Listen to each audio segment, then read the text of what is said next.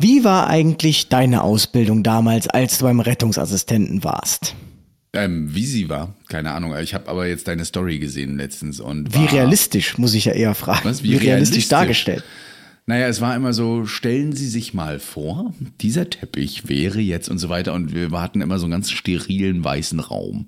Ja, mehr war das auch nicht. Also, das war das Einzige. Vielleicht gab es mal einen Blutklecks irgendwo hin. Ja, das war schon so ein Highlight. Ich glaube, das modernste in unserem, in unserem Klassenzimmer war der Beamer und vielleicht der C3. das war es, alles andere. Ja, war nicht so modern wie bei dir. Ich habe äh, erfahren, ich war sehr neidisch, habe deine Stories gesehen, aber darüber können wir ja gleich nochmal reden. Ja, wenn's Nach dem Intro würde ich sagen. Ja, genau. Bis gleich. Bis gleich.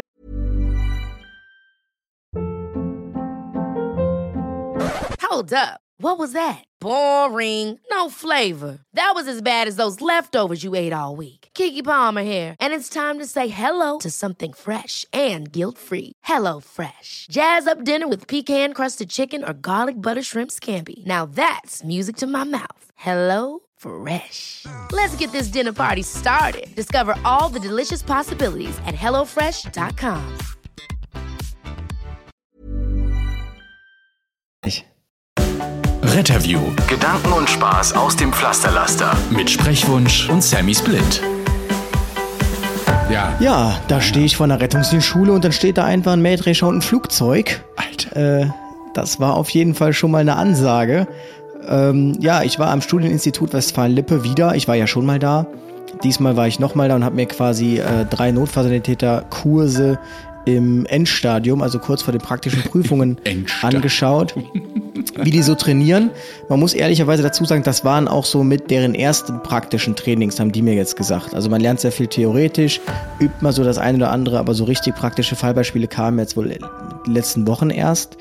Und ähm, ja, also das äh, war auf jeden Fall alles sehr rund und stimmig. Sehr äh, toll fand ich auch die Diskothek, wo ich mir dachte, hier fehlt eigentlich nur noch der DJ Sammy Splint, der hier auflegt, dann wäre es komplett realistisch. Das war, Ähm, das, das war so geil. Ich, ich, also ich, ich war sofort, ich wollte sofort dahin und sagen, mein Notfallsanitäter mache ich da.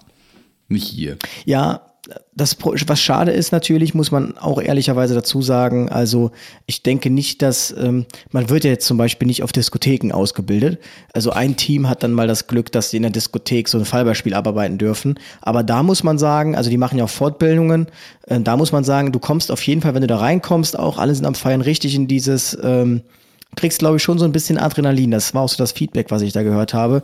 Also es ist auf jeden Fall besser als dieser weiße, sterile Raum. Und stellen Sie sich vor, hier ist ein Bahngleis, hier steht ein Zug und stellen Sie sich vor, dort wäre der Eingang zum Zug. Ähm, Ja, und genau. jeder, der das schon mal gemacht hat, jeder, der auch aus der Rettungsdienstschule kommt und oder auch mal im Erste-Hilfe-Kurs im Schulsanitätsdienst irgendwie mal was simulieren sollte, weiß ganz genau, ähm, dass es einem immer peinlich ist. Man kann sich nicht reinversetzen, man guckt seinen Ausbilder die ganze Zeit an und äh, sagt so, ja, was soll ich denn jetzt machen? Aber da bist du ja voll drinne ne? und hast dann eben die Situation und merkst dann auch so ein bisschen, was du zu beachten hast. Immer dieses, ja, ich habe jetzt schon Handschuhe an oder ja, die Gefahr ist gebannt, aber da kannst du es ja richtig gut simulieren. Auch Nebel, ne, habe ich in der Diskothek da gesehen. Oder wenn du in der Baugrube bist, wie schwerfällig das teilweise ist, da jemand mal rauszubekommen. Das ist nicht mehr einfach nur am Arm fassen und dann raus. Ja, richtige Realität. Hat mir wirklich gefallen. Wirklich gut. Genau, also das äh, macht aber trotzdem durchaus mehr Sinn, finde ich jetzt, wenn man das im, später dann im Berufsleben, weil man merkt ja, die Bagatelleinsätze nehmen ja zu und die richtigen Notfälle in Anführungsstrichen werden weniger. Und das wäre natürlich cool, wenn man solche praktischen Trainings einfach regelmäßig hätte, Ja. dass man sagt, heute trainiert jeder einmal Rettung aus der Grube und heute jeder einmal Rettung in der Diskothek. Wie macht man das am besten? Einfach damit man da gedanklich mal gebrieft ist, dass man hatte und dann entsprechend auf einen äh, Erfahrungsschatz zurückgreifen kann. Ja, absolut. Denn Fortbildung ist im Rettungsdienst immer, also bei uns zumindest, ist es immer so, man sitzt in einem Hörsaal, man hört sich irgendwie den einen Professor, den anderen Doktor an, der über seine Fachthemen äh, redet, mit Fachtermini und so weiter. Es wird kaum was praktisch geübt, außer vielleicht BLS, ALS. Finde ich schade. Sollte man öfter machen, so wie du schon sagtest. Boah, ich pfeife heute aus dem letzten Loch. Ich habe vorhin übrigens Reels geguckt die ganze Zeit. Also falls ihr euch wundert, warum ich so komisch atme, ich habe Reels geguckt, hab mich so schlapp gelacht über Katzenvideos und muss jetzt gerade so ein bisschen mit meiner Allergie kämpfen. Ich weiß nicht warum. Das, äh, das ist psychogen. Wird zumindest mir immer eingeredet, wenn ich Allergie habe. Nee, aber äh, also okay, Reels war jetzt ein erstaunlicher äh, Changer, der hat mich jetzt so ein bisschen rausgebracht. Nee, ich finde, Ähm, find, das passt eigentlich ganz gut, aber es war jetzt nicht beabsichtigt, denn du hast dich triggern lassen von Herrn Lobrecht höchstpersönlich. quasi. Nee, ich habe mich nicht, nee, ich habe mich nicht triggern lassen. Das muss man auflösen. Ich hatte das Video tatsächlich gar nicht auf der For You Page, sondern ähm, ich wurde drunter markiert. Mhm. Ich wurde darauf markiert mhm. und ich hatte schon gesehen, dass du das markiert hattest, äh, geantwortet hattest darunter, geantwortet hattest. Ich fand es einfach ein sehr ähm, interessantes äh, Thema, worüber man mal sprechen kann und deshalb haben wir darüber gesprochen. Aber ich habe jetzt nicht gesagt, oh, das ist alles falsch, was er sagt. Denn unter meinem Video wiederum kamen so ein paar Kommentare an. Das hast du dann davon, wenn Leute, die keine Ahnung von Erster Hilfe haben, über sowas reden ja, oder ja, also jetzt über Herrn ist Lobrecht. So, so. Oder dann, äh, was haben die anderen gesagt? Irgendwas von wegen, der sollte mal einen Erste-Hilfe-Kurs bekommen. Ähm, habe ich auch gelesen. Ja. Ich äh, habe mir tatsächlich, ich höre ja ab und zu mal dann ähm, das ähm, Schalt, wie heißt es? Gemischtes Hack. So höre ich ja. Gemischtes Hack. War das nicht aus einer älteren Folge, aber ich weiß gar nicht, wie. Äh, ja, das, das weiß ich nicht. Also das kam nicht vor. Bei Gemischtes Hack äh, kam mal die stabile Seitenlage vor.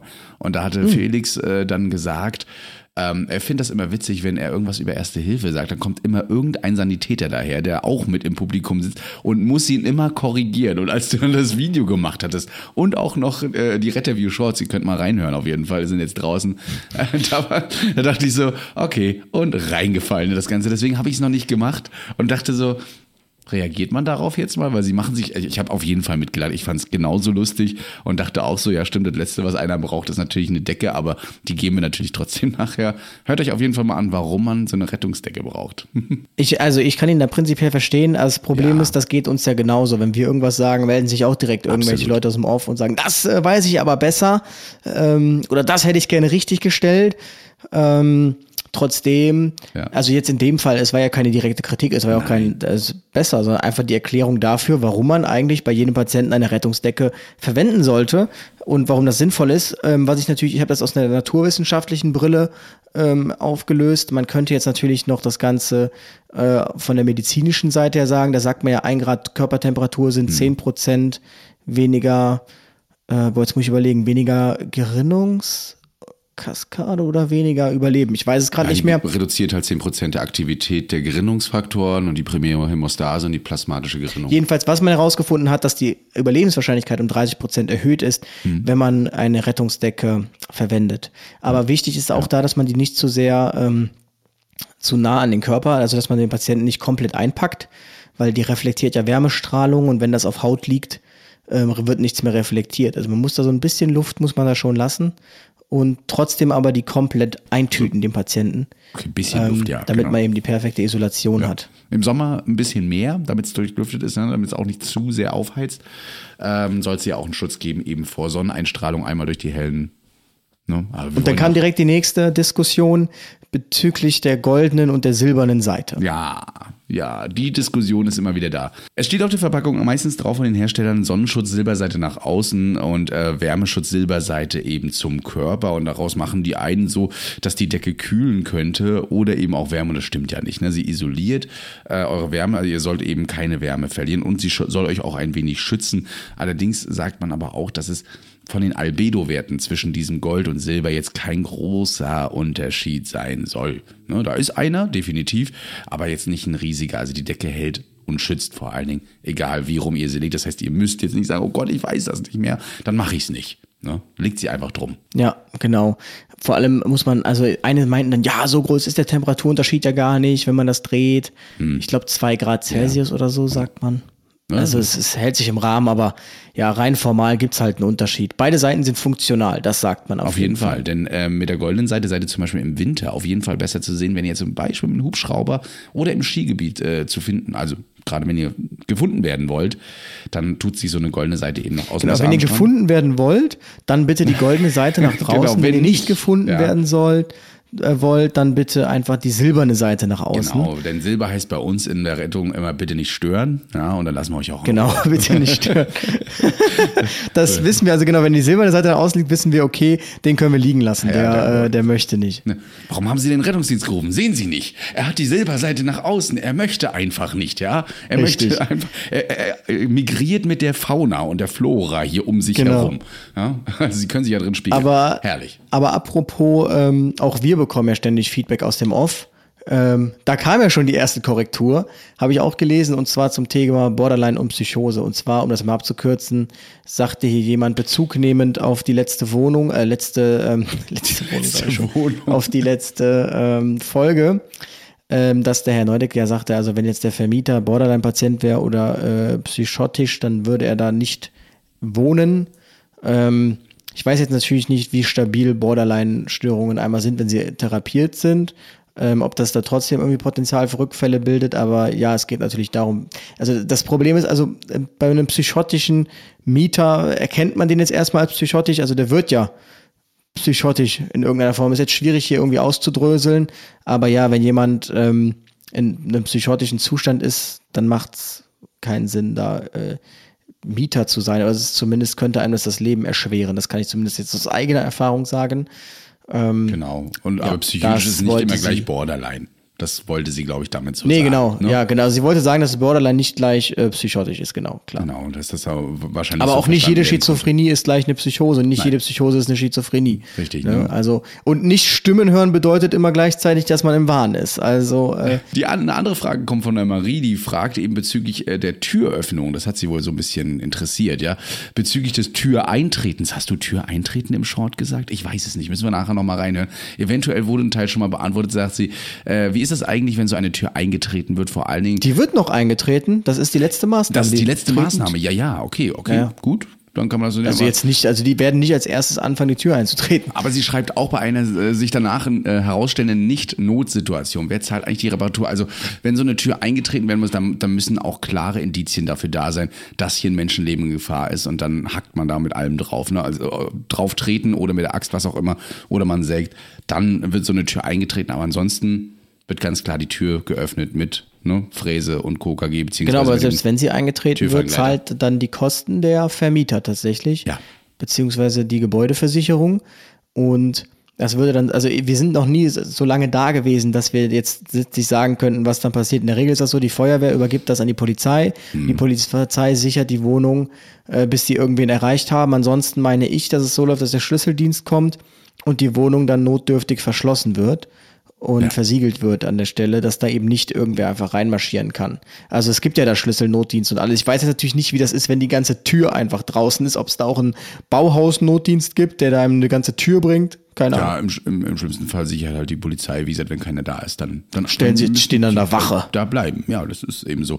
Deswegen kommen die eigentlich auch zu jeder Türnotöffnung mit. Und ähm, wenn das Schloss nur rausgefräst wird, rausgebrochen wird, dann gibt's äh, zumindest bei uns von der Feuerwehr erstmal ein neues, inklusive Schlüssel. Ja. Beziehungsweise die Schlüssel können dann auch bei der Polizei abgeholt werden. Die werden nämlich an die übergeben. Ne? Weil es ist ja auch erstmal eine Sachbeschädigung, die wir hier betreiben, in dem Maße, beziehungsweise die Feuerwehr. Und das muss eben polizeilich immer begleitet werden. Ja, dann äh, so läuft das. Ich glaube, das ist äh, Beantwortung genug für Marie. Jetzt weiß sie auf jeden Fall, wenn die Tür mal eingetreten sein sollte, vielleicht findet ihr noch jemanden in der Tür, in der Wohnung drin, der auf eure Tür, Wohnung aufpasst. Mein, wir haben ein Leben passiv gerettet. Da dürfen wir uns jetzt mal so ein bisschen beglückwünschen. Und äh, das, die Nachricht hat uns echt gefreut. Ich lese sie mal einfach komplett vor. Dank eurer äh, Folge über Schlaganfälle konnte ich heute bei meiner Mutter sehr schnell reagieren. Ich wusste sofort, dass ich die 112 rufen muss und nicht lange abwarten soll, beziehungsweise ob sie es noch bessert. Keine Ahnung, wie lange es gedauert hätte, bis ich sonst reagiert hätte. Ich weiß, dass ihr auch sehr viel zu tun habt, aber trotzdem ein ganz schönes Dankeschön an euch im Namen meiner Familie. Vielen Dank für eure Arbeit und macht bitte weiter so. Liebe Grüße aus Ulm, Moni, Martin, Michi, Martha. Wir fangen wirklich alle mit M an. Eine Alliterationsfamilie. Schön mit ganz vielen M's. Aber kannst mal sehen, es bringt manchmal was über solche es Themen zu erzählen. Es bringt manchmal was. No? Ich, mir hat jetzt auch ein RS-Kurs, den ich am Studieninstitut Westfalen-Lippe getroffen habe, der hat mir auch lang und breit erzählt, dass sie jetzt sich das äh, zur Routine gemacht haben, jetzt immer die Shorts-Folgen zu hören. Ja, finde ich Finde ich gut. Ne? Find ich gut. Dann machen wir das nicht so umsonst. So, dann gibt es hier noch eine Frage von der Katja. Die fragt, die Katja. Ich bin Chemielaborantin und habe die Info von unserer Sicherheitsabteilung, dass wir bei einem betrieblichen Unfall als Patient ähm, beim Krankentransport das Recht haben, in die BG-Unfallklinik gebracht zu werden und nicht ins städtische Krankenhaus muss man jetzt direkt dazu sagen, ist, denke ich mal, ein regionales Ding, klingt so nach Frankfurt. Die Begründung, die ich dafür genannt bekann, bekommen habe, war die freie Arztwahl. Die Fahrt zur BG-Klinik dauert etwa zwei bis dreimal so lange, aber dort ist gerade man, dort ist gerade man bei einem Unfall mit Chemikalien vermutlich besser versorgt, da in unmittelbarer Nähe ein sehr großes Chemiewerk ist und die Ärzte entsprechend routinierter sind. Klingt nach Frankfurt höchst. Im schlimmsten Fall sprechen wir über einen Unfall mit Flusssäure. Laut eurer Aussage findet der Transport eigentlich in die Klinik statt, die am nächsten liegt. Ähm, also stimmt es mit der freien Arztwahl nicht. Gilt hier trotzdem ein Sonderfall, da die BG ja auch für einen Arbeitsunfall aufkommt oder ist es regional unterschiedlich. Auch im Zuge meiner Geburtsvorbereitung wurde uns gesagt, dass man im Notfall Nabelschnurvorfall oder ähnliches in die Klinik transportiert wurde, bei der man sich zur Geburt angemeldet hat, auch wenn eine andere Klinik näher an der Wohnung liegt. Hier war der Begründung, dass man sich ja schon in der Klinik vorgestellt hat und die Voruntersuchungen dort stattfanden.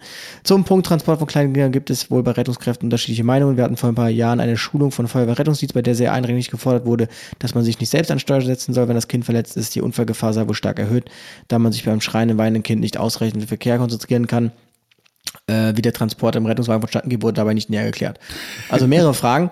Hängt jetzt natürlich davon ab, äh, ob es eine Regelung gibt. Wenn es da eine offizielle Regelung gibt, dass die BG Unfallklinik, ähm, die es übrigens in Frankfurt gibt, deshalb komme ich auf Frankfurt, mhm. äh, dass die immer aufnimmt aus diesem Bereich, dann ist das natürlich so zu berücksichtigen. Ähm, ja. Letztlich, wenn das zuständige Krankenhaus aber die gleichen Möglichkeiten hat, warum da nicht ein Zuständiger fahren? Ich weiß jetzt nicht, ob da auch ein Durchgangsarzt ist im zuständigen Krankenhaus, also dass man einen Arbeitsunfall auch hinbringen könnte. Das ist ja immer so der Punkt. Die BG-Klinik hat es auf jeden Fall, sonst wird sie nicht BG-Klinik heißen. Mhm. Ähm, ja, daraus jetzt, jetzt aber zu sagen, dass es keine freie Arztwahl mehr gibt, das ist natürlich Quatsch. Also wirklich, ne, es geht jetzt um Für einen Rettungsdienst äh, schwierig trotzdem. Ja, ja, natürlich, aber es, ist, es gibt hier einen BG-Fall und ähm, es geht jetzt sonst bei der freien Arztwahl eher um die Privat, das Privatersuchen eines Arztes, finde ich. Genau, also freie Arztwahl bezieht sich auf den, auf, auf dich, also auf die Privatperson, auf die, die hat die freie Arztwahl. Ja, genau. Genau. No. Der Rettungsdienst hat keine freie Arztwahl. Nein. Also er hat auch keine freie Klinikwahl. Also theoretisch kann er überall anrufen. Frage ist halt, wer ihn aufnimmt. Mhm. Und ähm, Jetzt müsste ja, man mal schauen, beim das, Thema Geburt. Äh, was wir letztens in dem Podcast gesagt haben über äh, freie Arztwahl der Patienten, ähm, wenn sie privat eben hingehen, ähm, auf uns. Also sie reflektiert das quasi auf uns, dass wir das im Rettungsdienst gemacht haben. Das haben wir ja gar nicht gesagt. Nur um das mal klarzustellen. Sie sagt jetzt, dass sie als Patient das Recht auf eine freie Arztwahl hat und deshalb wir sie dahin fallen müssen, wo sie möchte, äh, dass sie das so verstanden hat. Aber das stimmt ja gar nicht. Nee, das ist nicht so. Also als Privatperson hat sie das. Als Rettungsdienst haben wir keine freie Arztwahl. Also ähm, ich weiß nicht, wie wir das da gesagt haben, aber es ist auf jeden Fall so, das zuständige Krankenhaus muss aufnehmen. Das ist in den Rettungsdienstgesetzen so geregelt. Und wenn, dann muss das im Einzelfall geschaut werden. Das Ähnliche ist jetzt zum Beispiel auch ähm, mit dieser Geburtsgeschichte. Nabelschnurvorfall ist ein Notfall. Mhm. Jetzt ist die Frage, möchte man, dass man in das zuständige Krankenhaus fährt, das um die Ecke ist, oder möchte man mit diesem Nabelschnurnotfall äh, dann doch erst durch die halbe Stadt gurken? Also ähm, Nabelschnurnotfall kriegt jede, jede Klinik hin. Und das ist ja immer dieses, der ist da bekannt. Also da, ja. da wollte ich übrigens auch mal einen TikTok zu machen, so als wenn dann alle Ärzte da stehen, ach, die Frau sowieso, wie geht's den Kindern, was genau. macht der Hund? Meinen, waren Sie nicht noch letzte Woche hier? Ja, genau, ich weiß direkt, Sie nehmen doch das und das, ne? Sind Sie deswegen hm. wieder hier? Also völliger Quatsch. Also bekannt heißt, die haben eure, ähm, eure Patientendaten sicher und die Akte, aber der Mutterpass kriegt jeder gelesen, so. Und äh, wir kündigen den Patienten natürlich dann auch entsprechend an. Ja. Also natürlich fahren wir bei Schwangeren immer in das Krankenhaus, wo man ähm, entbinden möchte, wo man bekannt ist, aber jetzt in so einem Notfall muss man sich überlegen, wie klug das ist, das zu ja, tun. Ja, also wir, wir haben das ja auch öfter, ähm, ich habe das sogar einmal ganz gehabt, da hat auch eine Dame gesagt, ah, die kennen mich da alle, alle in der Notaufnahme. Ich so, na, dann fahren wir halt mal in die und die Klinik. Und wir kamen da an, sie hat, hallo, ja, ich bin wieder da. Und der Arzt so, ja, ich kenne sie nicht. Und da entfiel ihr alles, wirklich alles. Also sie war sich so sicher, so oft wie sie in der Klinik war, da kennt sie jetzt wirklich jeden Korb Arzt. Und da kam wahrscheinlich ein richtiger neuer. Korb. Ja, aber richtig. Friendzone. ja, und zum Thema Transport von Kleinkindern. also schreiendes, weinendes Kind, da kann ich mich erst auch nicht konzentrieren im RTW, deshalb mache ich mal das Fenster zu.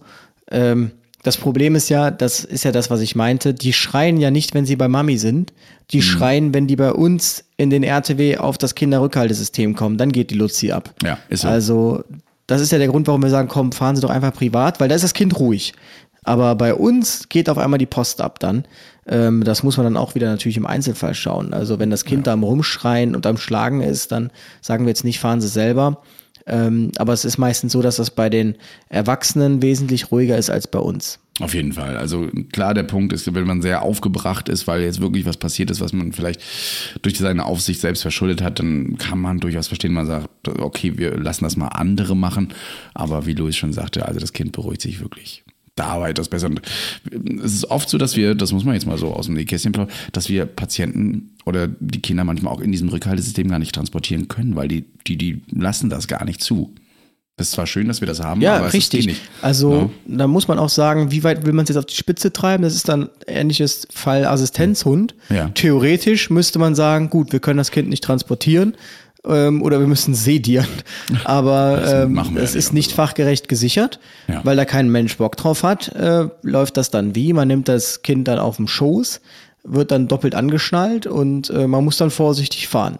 Aber ja. auch da im, im Unfall, Schadensfall haftet natürlich wieder niemand, außer wir selbst. Richtig, da wird dann gefragt, warum haben sie das nicht gemacht? Ja, sie hatten noch die Möglichkeit, können sie mit dem Kind nicht umgehen, was auch immer. Ne? Also und äh, denkt dran, es gibt immer noch nicht nur euch da draußen als als äh, Fahrzeug, sondern eben auch andere, die euch rein crashen können. Und ja, dann habt ihr den Salat wirklich, wenn das Kind rumfliegt, weiter verletzt wird. Das möchte man nicht. Also toi toi toi, dass das noch nie so großartig passiert als Präferenzfall, ja. Übrigens, ähm, muss ich mal ganz kurz äh, sagen, ich habe letztens eine sehr interessante Instagram-Nachricht bekommen. Es gibt ja so immer so zwei Lager von Rettungsdienstlern. Hm. Es gibt so das eine Lager, das ist dieses, wir fänden es cool, wenn sich was ändert. Und dann gibt es das andere Lager, das ist dieses ähm, herzlich willkommen im selbstgewählten Beruf Lager. Ja, hm. und äh, boah, wenn ich das höre, ne, da stellen sich mir die Nackenhaare auf und äh, da, also da, so da könnte ich einfach nur äh, die therapeutische Klatsche einfach auspacken. Also ja. ähm, weiß ja nicht, was das für eine ähm, therapeutische Schelle, was das für eine, für eine, für eine, für eine Arbeitseinstellung ist, irgendwie jedem zu sagen, der irgendeine Form von Kritik anbringt, ähm, herzlich willkommen im selbstgewählten Beruf. Also ja, keine Ahnung, ich weiß nicht, ob er mit der Arbeitseinstellung auch in der freien Wirtschaft irgendwie weiterkommt. Und sowas bekommen ähm, wir so oft gesagt. Ne? Ihr habt euch den Beruf doch ausgesucht, dann macht doch was anderes. Ne? Ja, ich habe mir einen Beruf ausgesucht, in dem ich aber auch nicht so unter den Bedingungen arbeiten möchte. Man hat ja gewisse Vorstellungen von allem. Ne? Und ich denke, ich meine, äh, das machen jetzt übrigens viele folgen jetzt diesem Ratschlag und machen das so. Mhm. Ähm, und, äh, und, und äh, machen dann halt was anderes. Ähm, das führt dann dazu, dass auf einmal die RTWs nicht mehr besetzt sind. Also ich weiß jetzt auch schon wieder von Leuten, die auf 75 Prozent reduzieren, die mit dem Gedanken spielen, ganz wieder woanders hinzugehen. Also hm. mit dieser Einstellung kommt man halt einfach nicht weiter. Ne? Und es kann halt auch nicht die Lösung für, für alles sein. Ja, also wir hatten ja letztens auch wieder einen Praktikanten bei uns auf dem, auf dem RTW, der ähm, da auch voll euphorisch da reingegangen ist und am Ende des Tages sagte, wir haben jetzt äh, von acht Einsätzen sechs Stück gemacht, an denen der Rettungsdienst hätte gar nicht beteiligt sein müssen. Ist das immer so? Sag ich, ja, das passiert sehr häufig, dass wir einfach zu solchen Bagatellen fahren. Also wirklich wieder Leute, die vier Tage, fünf Tage auf irgendwas warten. Und ich habe mich tatsächlich auch mit einer Hausärztin angelegt. Also ähm, ähm, Troponinwert erhöht. Ich weiß nicht, sowas fahrt ihr wahrscheinlich auch immer mal in die Klinik. Ja, morgens geht man mhm. zum Hausarzt, lässt sich aufgrund von Angina pectoris Beschwerden irgendwie untersuchen. Es wird Blut abgenommen. Man wird von der Hausärztin mit diesen Beschwerden auch wieder nach Hause äh, geschickt. Ähm, autofahrend übrigens noch dazu. Und am Nachmittag kommt dann der Anruf von äh, der Ärztin. Ja, also bleiben Sie bitte zu Hause, packen Sie schon mal eine Tasche. Ich rufe Ihnen jetzt einen Rettungswagen und der bringt Sie dann in die Klinik. So, und dann sitzt man, äh, kommt da an, ja, warten Sie, wir haben die Tasche noch nicht gepackt, wir wussten auch gar nicht, dass Sie so schnell kommen. Ähm, und ja, dann habe ich mich da in die Küche gesetzt, habe mein Protokoll schon mal ausgefüllt und dann habe ich mich aber einfach gefragt, haben Sie jetzt eigentlich den Rettungswagen gerufen? Nein, die Hausärztin. Okay, wo sind denn die Unterlagen? Also Transportschein, Einweise. Nee, die gibt's nicht. In der Hausarztpraxis angerufen. Ja, nee, schön, fahren Sie sie mal in die Klinik und so. Nein, nein, der kann laufen. Nein, nein, den müssen Sie nicht irgendwie mit der Trage und sowas. Da sind nur die Troponinwerte erhöht. Das, das, das war dann zu viel. Da habe ich dann gefragt, ob ich mit der Ärztin reden darf und äh, die wollte nicht mit mir reden und dann habe ich der Dame da vorne gesagt, dass ich das absolut unmöglich finde. Also der Herr hat sogar selbst angeboten, mit dem Taxi noch in die Klinik zu fahren. Übrigens, die Klinik war fünf Minuten von ihm zu Hause entfernt. Und ähm, das wurde verneint, sie würden einen Rettungswagen rufen, der fährt einen sicher dahin. Er hatte keine Angina pectoris Beschwerden mehr, hatte nur noch diese erhöhten Troponinwerte und es wird von den Hausärzten ein, und das passiert sehr, sehr oft in Rostock auch, ähm, ein Rettungswagen als Taxi benutzt. Das muss man einfach mal so sagen. No? Herzlich willkommen im selbstgewählten ja, Beruf, Christian. Ja, ja, ich, ich könnte nicht, ne? Ähm, und nee, also das, nee, ich, ich, können, darf gar nicht viel, so viel erzählen, was ich dann noch so weiter erzählt habe, aber ich habe die Ärztin wirklich gesagt, dass das nicht geht. Das, das, das kann doch nicht sein. Es gab auch, auch Anweisungen dafür. Naja, ähm, aber das passiert immer wieder und ähm, herzlich willkommen in meinem Beruf. Ja. Ja, herzlich willkommen im Selbstgerechten Ich steige mich sonst so, zu sehr rein in das Ganze, bevor ich, wenn ich da Ich habe jetzt übrigens mal das äh, Y-Essen ausprobiert. Das Y-Essen. Mhm. Ja, das ja hier auf sämtlichen Influencer-Kanälen äh, massivst, äh, brutalst beworben wird. Y-Food. Ja. Und ich weiß noch am Anfang. als ich darüber gesprochen habe, haben die Leute prompt Y-Food-Werbung äh, in den Instagram-Stories bekommen. Äh, ich dachte, ich probiere es einfach mal aus. Ich habe mir hier so eine Flasche geholt. Ich habe die letzte bekommen. Das war echt ausverkauft komplett. Und ich war überrascht. Ich habe das Ganze dann so vor mich hingesäufelt, so um 12.30 Uhr so für 20 Minuten und immer so ein Kauen simuliert. Und es hat tatsächlich bis jetzt gehalten. Ach so, also, soll man ähm, das bei dem, dass man da so ein Kauen mit simuliert, um den Körper irgendwie ja, Speichelfluss und was anzuregen? Richtig, genau. Mhm. Und es ist trotzdem so, also ich habe natürlich gestern habe ich eine Pizza gegessen. Ich weiß nicht, inwiefern die noch im Magen ist und ich vielleicht sowieso gar keinen Hunger groß hab heute. Aber ich werde es doch jetzt noch mal intensiver testen und schauen, wo da die Reise so hingeht. Also äh, ist auf jeden Fall schneller gemacht als so ein Porridge. Das ist der große Vorteil. Ja, na klar, okay. Du machst das aber, aber auf freiwilligen Basis, ne? Also wir bekommen dafür ja kein Geld jetzt, dass du, also dass du das ja machst oder sowas ähnliches. Das ist einfach nee, mal so gucken, dafür gar nichts. wie es läuft und dann mal evidenzbasiert auswerten, subjektiv betrachten. Yes. You should celebrate yourself every day, but some days you should celebrate with jewelry. Whether you want to commemorate an unforgettable moment or just bring some added sparkle to your collection, Blue Nile can offer you expert guidance and a wide assortment of jewelry of the highest quality at the best price. Go to BlueNile.com today and experience the ease and convenience of shopping Blue Nile, the original online jeweler since 1999. That's BlueNile.com. BlueNile.com. Unser eigentliches Thema ist aber eigentlich nicht äh, Ernährung oder irgendwas in, in Richtung Hausarzt, sondern es geht heute mal um Gefahren am Einsatzort. Ja, äh, ich glaube, darüber haben wir noch gar nicht großartig geredet, außer eben äh, Leute, die immer blöd filmen als einzige Gefahr am Ort. Und ich wollte euch mal gleich fragen, das, äh, habt, habt ihr als Rettungssanitär dieses ACE-Schema mal gehabt, also dieses 4A, 1C? Ich, ich hatte das im Studium im Rahmen Im Studium. von Führungswissenschaften. Dieses 4A, 1C, 4E-Schema, genau, das ist, glaube ich, einfach ein Feuerwehrding. Ja. Kann sein, dass, habt ihr das gelernt im ER? Ja, mussten wir. Ja, und da ging dann auch gleich die Frage so in die Runde, weil man das äh, dann ja auch schon kennengelernt hat, beziehungsweise lernen wir das ja auch im Katastrophenschutz immer wieder. Ne? Wer, wer weiß sie noch, die ganzen A's, die ganzen E's da drin. Und jetzt könnt ihr auch zu Hause mal, wenn ihr aus dem Rettungsdienst kommt oder im Feuerwehrbereich nochmal so durchgehen. Wofür standen denn die vier A's, die, das eine C und die vier E's? Wir erklären es euch gleich. Kurze Nachdenkpause, nein. Aber äh, wüsstest du es so aus dem Kopf jetzt? Du siehst es natürlich jetzt gerade im Dokument, aber Nee, äh, gar nicht, mehr. Ist ich überhaupt nicht mehr, nicht mehr äh, präsent ja. tatsächlich. Ja, nee, würde ich auch da stehen. Also einige da, ja, wie sowas wie wie Aus Atemgifte noch, ne, ähm, Explosion bei E ist auch mit dabei, ne, oder Elektrizität, das das wüsste ich noch.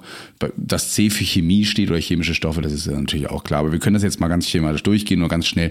Ne, das eine ist natürlich Atemgifte, ähm, auf die man so achten sollte. Also es geht jetzt hier wirklich um ein bisschen Rettungsdienstwissen, aber auch Erste-Hilfe-Wissen. Also als Ersthelfer kann man das durchaus auch mal ein bisschen mit durchexistieren.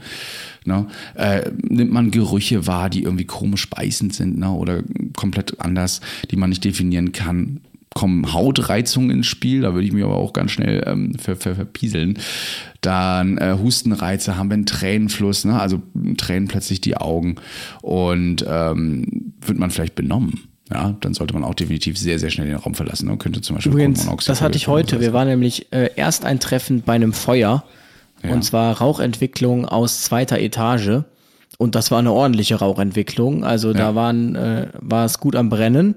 Und ja. das zog einmal über die ganze Straße. Also glaubt gar nicht, was das für ein Rauch plötzlich ist. Ja. Und trotz FFP2-Maske ähm, riechst du da diese, diesen Rauch, wo ich mich dann wieder gefragt habe, also das wundert mich nicht, dass dann irgendwie die Feuerwehrleute ein erhöhtes Krebsrisiko haben, weil äh, mhm. der Drehleitermaschinist zum Beispiel, der dann so die ganze Rauchfront abkriegt, der zieht sich natürlich keinen Atemschutz an. Ähm, aber trotzdem kann ich mir nicht vorstellen, dass das gesund ist. Ja, das fand ich sowieso immer witzig, wenn du dann, wie du schon sagtest, die Maschinisten da unten stehen mit eigentlich am Einsatzort. Und ähm, wir sagen der Bevölkerung immer, bitte schließen Sie Fenster und Türen, ja, schalten Sie Klimaanlagen aus und so weiter. Und die stehen da manchmal mittendrin, ohne irgendwas an. Also da sollte man vielleicht auch mal drüber nachdenken. Ja, Am besten äh, ist äh, FWDV 112 Unverwundbarkeit im Einsatz. ist auch gut, ja, genau. Na, auch wenn ihr plötzliche Übelkeit oder irgendwas bekommt, ähm, dann äh, solltet ihr auf jeden Fall darauf reagieren. Ich weiß noch, wenn man da manche Patienten riechen, plötzlich anfängt da zu würgen. Naja, äh, dann ansonsten äh, noch die Ausbreitung. Ja, das ist das zweite A. Hier äh, wäre zum Beispiel Feuer, Rauch bei Gasen und Dämpfen, da können oder Krankheitserregern äh, ist die Ausbreitung auch immer mit zu beachten. Ne? Also wie schwer, wie schnell breitet sich eben etwas aus und äh, wird eben auch zur Gefahr von euch. Das hatten wir letztes äh, Mal schon besprochen bezüglich zum Beispiel Drohnen oder Einsatz von Hilfsmitteln, um eben Ausbreitungen auch zu beobachten, aber auch selbst bitte immer aufmerksam sein, wenn da irgendwas ausläuft, zum Beispiel auch an Betriebsstoffen. Ja, wie sehr breitet sich diese Pfütze beispielsweise aus? Mit der Angstreaktion Panik, daran konnte ich mich tatsächlich noch erinnern. Angstreaktion Panik, Panik, Kurzschlusshandlungen und Panik von Menschen oder Tieren, rufen, schreien. Äh, ja, ja, doch. Das, äh, daran kann ich mich auch noch erinnern. Kann natürlich passieren, irgendwie Menschenmassen, die einem entgegenrennen, Ja. äh, Tiere, hatte ich jetzt noch nie einen Einsatz, wo da äh, vielleicht Außer in Jurassic Park, wenn die Dinosaurier alle auf dich zurennen, weil sie flüchten. Nein. natürlich genau, wenn man wieder einen Einsatz Das im Jurassic Park hatte, aber die Einsätze, die sind ja auch nicht mehr so viele. Ähm, aber jetzt stimmt, jetzt fällt es mir ein, was man natürlich unter Umständen hat, ist einfach das Problem äh, Tier im Kontext, dass man das Härchen behandelt im häuslichen. Ah, okay, Umfeld. ja. Also da sagen wir dann auch immer das Tier bitte wegsperren. Das ist ja dann quasi, man geht jetzt nicht da rein und denkt sich, okay, erstes A, okay, haben wir nicht, zweites A, okay, haben wir auch nicht. Ähm, aber ähm, ja, das macht man ja automatisch. Genau, und durch Angstreaktion, Panik können halt auch Schocks entstehen, sowohl bei Kind, äh, kind bei Tier als auch bei dem Erwachsenen. Ja, dann die atomare Strahlung, da muss man nicht so viel sagen. Ne? Also ähm, natürlich, wenn man merkt, man bekommt auch hier plötzlich, naja, was kann man da nehmen als bei atomare Strahlung, wie man das schnell bemerkt. Klar, wenn man einen Geigerzähler dabei hat, ne? Es kommt drauf an, äh, wie, wie nah man Richtig. ist und wie stark jetzt die Strahlungsquelle ist. Also Tschernobyl, wenn man irgendwie plötzlich merkt, dass man, äh, dass einem die Haut verbrennt, ja, gut, okay, das, dann, ähm, ja, ne? Aber hier auch plötzlich, Genau, plötzlich einschreitende ich- Übelkeit, ne? Was hatten da damals die Liquidatoren ähm, alles, alles bekommen? Ne? Also in, innerhalb kürzester Zeit ähm, starke Übelkeit, Brechhals, ähm, Somnolenz. ja, und viele kla überklagen so ein, ähm, so ein metallenes Schmecken, G Geschmack, genau, ja. Ne? metallenen also, Geschmack. Das auf jeden Fall beachten, wenn da irgendwie ein Fahrzeug oder was auch immer, so ein, so ein Castor-Transport zum Beispiel umkippt, dann sollte man nicht hinrennen und sagen, Mensch, also ich hab's gesehen, ich hab's ja Ich immer denke aber, dass ähm, das es wird auch nicht irgendwie übersehen, so ein Castor-Transport, der da Ich umkippt. auch, ne? Ich glaube, den Tipp, den muss man hier keinem mitgeben, äh, Nee. weil man weiß ja nie. Ansonsten, was haben wir noch? Chemische Stoffe ist natürlich ganz häufig, insbesondere auch äh, auf Autobahnen ne, im, im Rahmen von Gefahrguteinsätzen. Die klassischen äh, Tanklaster, die sich da auf die Seite legen. Deshalb auch immer dann äh, euch, wenn ihr irgendwie so einen Unfall beobachtet von so einem Tanklastzug, merkt euch die ähm, diese orangene Gefahrenwarntafel hinten und gebt der Leitstelle, also den am Notruf der 112 den Code mit, beziehungsweise die Zahlen, die draufstehen. Und dann wissen die, was da für ein Stoff drinnen ist. Genau. Ähm, ich weiß nur, dass wir mal irgendwie alarmiert wurden zu einem riesen Einsatz, hier Chemie, zwei Züge von der Feuerwehr, wir mit dem RTWs und am Ende war irgendwie Milch drin. Also hätte man sich dann auch schenken können. Ja, da war bestimmt auch keine Warntafel dran oder sowas. So Die Milchsäure, Genau. die hier einsetzen kann und so weiter. Aber, nee, aber jetzt ähm, kürzlich habe ich es im Radio gehört, vorgestern, da ist ein Tanklastzug von der Polizei kontrolliert worden und der hat irgendwie geleckt, da war Wasserstoffperoxid drin. Okay. Und ähm, da waren dann auch drei Verletzte tatsächlich, aufgrund Ah, drei, mit. Augenreizungen einfach. Äh, genau, das ist, stelle ich mir bei der Feuerwehr immer sehr schwierig vor, solche Einsätze, auch als Einsatzleiter, weil das sind irgendwie immer so Wundertüten, ne? Du weißt ja irgendwie Ja. gar nicht so, wie weit und wie breit machst du jetzt den Radius am besten. Ähm, Ja, also wir hatten tatsächlich ähm, letztens in der Wäscherei, mag man ja, da wird ja auch mit chemischen Stoffen gearbeitet und dort werden äh, chemische Stoffe zusammen, auch Wasserstoffperoxid übrigens, ähm, zusammengemischt, die nachher ein, ein Gas gemischt werden und eine exotherme Reaktion auslösen, sobald sie gemischt werden dementsprechend runtergekühlt werden müssen. Das Kühlsystem ist ausgefallen. Es kam zur Verpuffung und einer der Techniker, der den Raum aufgemacht hat, der ähm, hat da so, ja, hat das Ganze eingeatmet. Und was macht man dann natürlich? Man geht da nicht einfach rein als Feuerwehr und als Rettungsdienst, sondern ruft eben hier dann die Giftzentrale an, äh, klärt da auch ab, also wir zumindest medizinisch, was zu erwarten ist. Ne? Die Feuerwehr muss natürlich selbst auch gut nachgucken, ähm, welche Gefahren jetzt davon ausgehen. Und ähm, da war es wirklich so, dass wir teilweise 10, 15 Minuten erstmal vor diesem Gebäude standen und die Blätter durchgewälzt haben, die zu den chemischen Stoffen eben da existierten, ähm, um zu gucken, was für Gefahren da jetzt zu erwarten sind oder welche weiteren Verletzungen eventuell auf uns zukommen. Da war noch mehr als ein RTW, weil es, es ist ja auch immer ein RTW noch da für die Feuerwehrbesatzung. Ist bei euch, denke ich mal, auch so. Die klassische heißt, Eigensicherung. Genau, ne? also wer sich da manchmal wundert, wenn man auf dem Rettungswagen sitzt und äh, das Feuer ist schon längst außen so, warum seid ihr immer noch da? Ja, für die Kollegen da eben da draußen. Wissen manche Kollegen nämlich auch nicht, so wie ich festgestellt habe. Naja, Chemische Stoffe auf jeden Fall nicht zu verachten. Da bitte mit Vorsicht. Ihr müsst übrigens nicht die Zahlen wissen, also als Ersthelfer. Ne? Einfach nur bitte mitgeben, welche Zahlen da draufstehen. Und manchmal sieht man so anhand der Rauten, die ja neuerdings dann auch immer drauf sein müssen, in den verschiedenen Farben, was da ungefähr schon sein könnte. Ob es explosiv ist, ne? ob es selbstentzündlich ist, brennt und so ja, weiter. Ja, Erkrankung, was meint man damit Erkrankung? Na, Erkrankung ist einfach, äh, wenn eine Infektionsgefahr zum Beispiel von einer Erkrankung ausgeht. C ah, TBC, okay. ne, ja, genau, wenn man da besondere Schutzmaßnahmen, Corona, ne, zählt ja dazu, haben wir ja jetzt ganz viel kennengelernt, dieses E. Ja, ansonsten Explosion muss man eigentlich auch nicht viel sagen. Werden brennbare Gase freigesetzt, äh, werden erhitzende Spraydosen irgendwo gefunden, ja, Feuerwerk und so weiter, kann da auch ja noch äh, dazu kommen wenn Löschmittel falsch angewendet werden, auch das äh, kann durchaus passieren, dass da dann es zur Explosion kommt, weil der Stoff vielleicht darauf reagiert. Ja, Explosion ist äh, nicht zu unterschätzen. Auch genau deshalb, äh, das müssen ja auch viele oder die meisten Geräte oder eigentlich alle von der Feuerwehr, die haben ja Ex-Schutz. Also das ist nicht davon auszugehen, dass dann in ja. irgendeiner Form irgendwie eine Art von Funken oder sowas vielleicht entsteht, der eine Explosion ausüben könnte. Man, ja, man weiß es ja, man riecht aber, es ja auch nur. Aber wenn ich zu Hause äh, zum Beispiel selten. für einen Fettbrand äh, Wasser benutze, dann ist das natürlich dann das falsche Löschmittel. Ne? Gut, denke, auch da würde man jetzt sagen, genügend Wasser und äh, das löst das Problem trotzdem. Aber ja, in der ersten Reaktion. äh, ja, meistens hast du ja gar nicht so viel Wasser auf, in petto, was nee, du das Pfanne ist genau, oder sowas Das ist aber genau dasselbe wie beim Elektrobrand. Auch da wird es ja, oder generell, nee, beim Fahrzeugbrand, beim Fahrzeugbrand sagt man ja auch, beim Fahrzeugbrand, äh, über 2000 Celsius, und das reicht ja dann, ist genügend Energie, um eben H2O zu spalten, also Wasser in, ähm, in, ja. in, in Wasserstoff, also Knallgas. Wasserstoff und Sauerstoff, ja. Hm. Genau, in Wasserstoff und Sauerstoff, also Knallgasreaktion. Und ähm, natürlich, wenn ich da einmal drauf schieße, dann macht's Peng.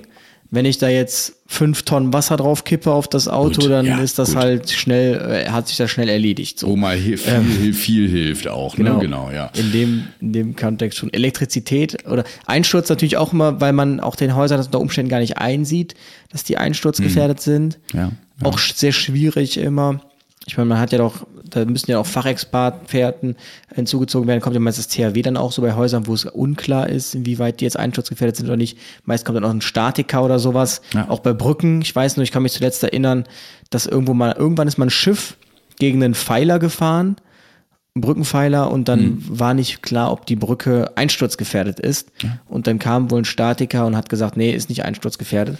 Deswegen ähm, sind Pfeiler meistens auch auf Autobahnen immer mehr geschützt, noch ein bisschen umdickt unten, da, wo die, die Fahrzeuge gegenfahren können. Das seht ihr meistens da auch. Ja, mit Brückeneinstürzen kennen wir uns aus in Mecklenburg-Vorpommern mit unserer A20. Auf morastigem Gebiet gebaut, haben sie sehr gut gemacht. Heutzutage repariert man das Ganze immer noch. Ja, hm. Aber ihr in Köln ja auch. Ihr seid da ja auch nicht von. War das bei euch also mit der Straßen Bibliothek? sind, glaube ich, mich haut's regelmäßig vom Sattel auf dem mhm. Rad. War das nicht bei euch mit der Bibliothek, die eingestützt Was war das? Die Stadtbibliothek? Ja, genau. Stadtarchiv. Ja, das Stadtarchiv. Wo ein das, ja. äh, hm. Besucher sagte, was ist das hier eigentlich für ein Riesenriss? Und man dann sagte, oh, alle raus hier und eingestürzt. Also nicht am selben Zeitpunkt, oder? Doch. Nein. Das war ja der Witz an der Sache. Das ist ja eine Story. Dass tatsächlich jemand irgendwie gesagt hat, da ist ein ganz schön großer Riss. Ähm, entschuldigen und, Sie, aber äh, dieser Riss da war der schon immer. ja, schön. Alles aufgrund einem U-Bahn-Tunnel, den man da nee, gebaut aber auch, hat. Äh, bei verunfallten PKWs zum Beispiel. Also wenn man da reinsteht und die sind wirklich demoliert oder auch Transporter, Straßenbahnen, Bahnen allgemein, äh, immer darauf achten, ja. Also auf die Umgebung. Das, ähm, die Dinge halten zwar einiges aus, aber eben auch nicht alles. Deswegen da immer ein bisschen aufpassen. Ja, und das. Äh, da ist tatsächlich äh, auch immer wichtig bei Autos, ähm, darauf zu achten, ob die Airbags ausgelöst haben. Ja. Im Optimalfall haben sie ausgelöst. Wenn sie nicht ausgelöst haben, aber das Auto sehr verformt ist, dann auch Vorsicht, da einfach die Tür aufzureißen und jetzt da irgendwie rausziehen zu wollen. Mhm. Kann sein, dass der noch auslöst. Und dann hat man das Ding unter Umständen, äh, da hat man selbst noch ein Schädelhirntrauma mit dazu. Deshalb gibt es ja zum einen so Spinnen, die man aufs Lenkrad packen kann. Ja, Ähm, genau. Oder man klemmt halt die Batterie ab. Ähm, dadurch sind schon Menschen gestorben durch Airbags. Ne? Also wenn, wenn man dazwischen kommt. Normalerweise retten sie Leben, aber wenn es eben dazu kommt, dann sollte man da aufpassen. Die können übrigens auch manchmal mechanisch ausgelöst werden, nicht immer nur elektrisch. Ne? Ähm, Sollte man also auf jeden Fall darauf Mhm. Ja, achten. wenn man. Gibt es da nicht irgendein Video, wo mal irgendeine Oma über so einen Zebrastreifen geht und da steht dann so Toll, ein, oder? Irgendwie ein Cabrio-Fahrer und ist voll am Hupen, dann haut sie einmal vorne gegen, dann löst der Airbag aus. Irgendwie ja, so. Da frage ich mich, ob das jetzt real ist oder ob das gefaked Oder ob's fake wurde. ist, ja. Das ist ein Fake, glaube ich, also weiß ich nicht. Aber nur weil man dagegen haut. Naja, auch gut. Ähm, das letzte E von den vier ist, ist dann auch Elektrizität, äh, Elektrizität, was ein tolles Wort, ja. Äh, wenn abgerissene Stromkabel irgendwo rumliegen, ein Gerät offen herumliegt und ein Mensch daneben, dann werde ich da nicht bitte noch reinfassen oder darauf achten, dass zumindest irgendwie die Sicherung gezogen wurde. Riecht es zum Beispiel auch. Also so, so Elektrobrand, der riecht, der hat auch so einen ganz prägnanten Geruch. Ähm, muss man mal gerochen haben, um, um das zu wissen. Gibt es irgendwo Beschilderung? Steht da irgendwo was dran? Also bitte auch das beachten, ne? wenn irgendwo Starkstrom oder sowas eben rumhängt. Hängt eine Oberleitung runter. Also bitte nicht in die Nähe gehen. Auch Strom, nicht nur Blitze, werden durch den Boden geleitet, gerade wenn er gut leitend ist. Ich habe tatsächlich immer Schiss, wenn ich äh, unter einer Oberleitung lang gehe. Jetzt in Köln ja ganz viel wegen Straßenbahn. Da habe ich immer ein ungutes Gefühl. Ich habe immer Schiss, dass da irgendwie ich da vom Blitz getroffen werde. Ich weiß auch nicht 50 warum. Leute gehen da drunter durch und den nehmen wir heute. Hier, guck mal, den kennst Genau. du den? Ja, ja. und einmal drin. ja, Das war dieser Sprechwunder, oder? Ja. Schön weggebrutzelt. Ja, also es ist nicht zu unterschätzen, auch der Lichtbogen, den Louis schon meinte, ne, kann schon ab einen Meter Entfernung teilweise äh, deshalb, ich weiß ja gar nicht, deshalb kommt mir das ja immer so extrem nah vor. Irgendwie denke ich mir, äh, ab, Ja. also, ja, wie ist eigentlich sichergestellt, dass es dann nicht zum Lichtbogen kommt? Also, wenn ihr ein Bahner zuhört, ich freue mich auf die Antwort. Ja, Erdung und so weiter. Naja. Ich finde das immer beeindruckend, wenn die an der Oberleitung basteln und die Oberleitung aber noch unter Strom steht. Ne? Da ist das, der, der Korb ist so gut isoliert und so gut nicht geerdet, oder ja, dass, äh, dass es da nicht zum Funkenüberschlag kommt. Krass. Das, das beeindruckt mich immer wieder auch. Ne? Man sieht das ja auch am Beispiel Vögel. Na, die können ja auf einer Oberleitung einfach sitzen, weil sie eben ja keinen Kontakt zur Erde haben. Deswegen also da immer aufpassen.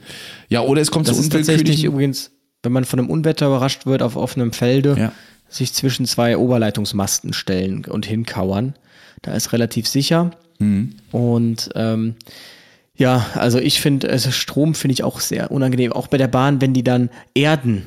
Also das wäre ein Ja. Job, den könnte ich nicht machen. Einfach diese Stange zu nehmen und auf diese Oberleitung zu setzen und das an der Schiene, das, wär, das könnte ich nicht machen. Dann können wir die Moritz also da hätte ich so fragen. Schiss der, vor. Der, der kennt sich damit aus, der aus, aus Dresden. Der macht sowas, ja. Der ist ja bei der Deutschen Bahn. Ja, der kann uns ja bestimmt mal was erzählen, aber es ist auch auf jeden Fall immer krass. Oder wenn ihr irgendwo anfasst und ihr habt irgendwie Muskelkontraktion in eurem Körper. Also ihr merkt irgendwie, dass sich was unwillkürlich bei euch, äh, ja, ähm, na, anstrengt, Muskel, sollte man auch darüber nachdenken. Aber ich denke mal, einen Stromschlag, den hat man schon mal mitbekommen, wenn man mal so an einem Elektrozaun zum Beispiel mal angefasst hat von der Koppel oder so. Das merkt man schon ganz gut. Wir Das sind mal so Notfallmanager einladen, fällt mir da gerade ein. ja. Finde ich gar nicht schlecht, auch von der Bahn zum Beispiel, die haben ja auch ganz viel. Ich weiß, äh, ein Fall, bei mir, ach nee, das Fälle machen wir nachher. Noch so eine Einsatzgeschichte. Ich nehme mal so ein, nehmen wir mal, ah, spielen wir mal so ein Beispiel durch. Jetzt Gefahren haben wir ja genügend besprochen bezüglich äh, diesem tollen Schema. Äh, nehmen wir mal einen Verkehrsunfall, ganz klassisch wie im Erste-Hilfe-Kurs. Ja. Ausgangssituation, du kommst mit deinem Pkw an, vor dir, keine Ahnung, knallt so ein, knallen zwei Autos ineinander, Geisterfahrer beispielsweise. Und äh, was tust du in welcher Reihenfolge? Das sind immer so die Fragen, die man im Erste-Hilfe-Kurs stellt, aber auch ähm, mittlerweile auch im Rettungsdienst. Ähm, allerdings ist meistens ein Rettungsmittel ja nicht immer sofort da. Was machst du als Ersthelfer? Panisch Wenn ich werden. jetzt äh, absichern, ja. Wie? Unfallstelle absichern. Wie, Herr Teichmann? Wie würden Sie jetzt absichern? Ja, äh, Warndreieck, 200 Meter oder 100 Meter. Schmeißen Sie das während der Fahrt raus oder wie machen Sie das? Ach so, nee, also ich äh, würde tatsächlich, ich würde ähm, nicht hinter dem PKW parken, sondern, also ich würde an dem Unfallwagen vorbeifahren und davor parken, damit alles erstmal in den Unfallwagen reinfährt und nicht in mich. Ja. Und dann würde ich mir ein Warndreieck schnappen aus dem Kofferraum. Oder äh, es ist nicht immer, also es ist immer im Kofferraum, aber wo dann, äh, manchmal ist es im Deckel, manchmal ist es links, rechts. Und dann würde ich das 100 Meter, 200 Meter äh, Entfernung aufstellen hinter dem Unfallwagen Ja, und dann äh, Ich hoffe jetzt, dass alle erste Hilfe ausbilden, also die Hände über den Kopf zusammenschlagen. Ne? Was hast du denn noch alles vergessen? Also ich weiß nicht, ob man immer an der Unfallstelle vorbeifahren muss, ja. Also dein, deine Argumentation finde ich ganz spannend, weil du und dein Auto dann geschützt sind. Aber wie willst du mit einem Warnblinker dann andere noch warnen davor? Und du musst dann nochmal am Unfall vorbeilaufen, um das Warndreieck aufzustellen. Also mehrfache Exposition mit dem Unfall, wenn so ein Auto brennt, oh, ist das schon toll. Ich würde ja vielleicht davor. Ach, es brennt das Gute jetzt. ist Das ist aber, das- nee, nee, nee, das noch nicht, aber wenn es brennen würde, ne, weißt du ja noch nicht. Vielleicht ist nur eine kleine Wasserdampfentwicklung, vielleicht flammt da ja was auf. Aber äh, das habe ich jetzt nicht, nicht so vorbereitet. Das Gute ist, äh, wenn Rettungsdienst und alles da ist und du entlassen bist, kannst du als erster losfahren, weil die Unfallstelle ja dann hinter dir liegt. Ne? Das ist übrigens auch der Sinn. Das hat ja auch bei der Feuerwehr, muss man ja leider mal sagen, bei der Feuerwehr auch noch nicht so jeder verstanden.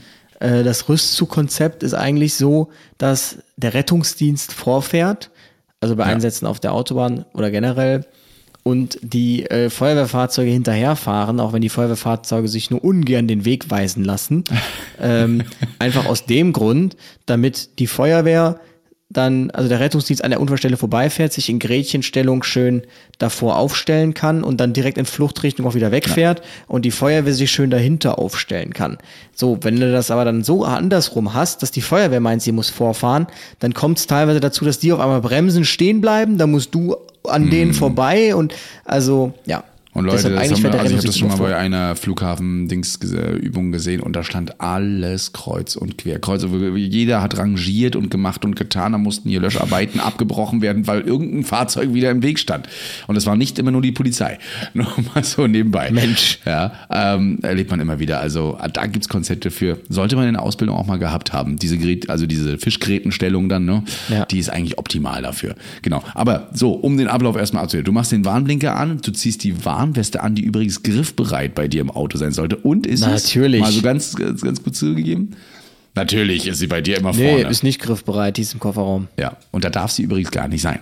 Ne? Also tatsächlich Okay. äh, nicht, nicht erlaubt. Also morgen gleich mal ins Auto Ich gehen. hoffe, die Polizei hört diesen Podcast nicht, ansonsten habe ich jetzt schon mal eine Verkehrskontrolle gebucht. genau.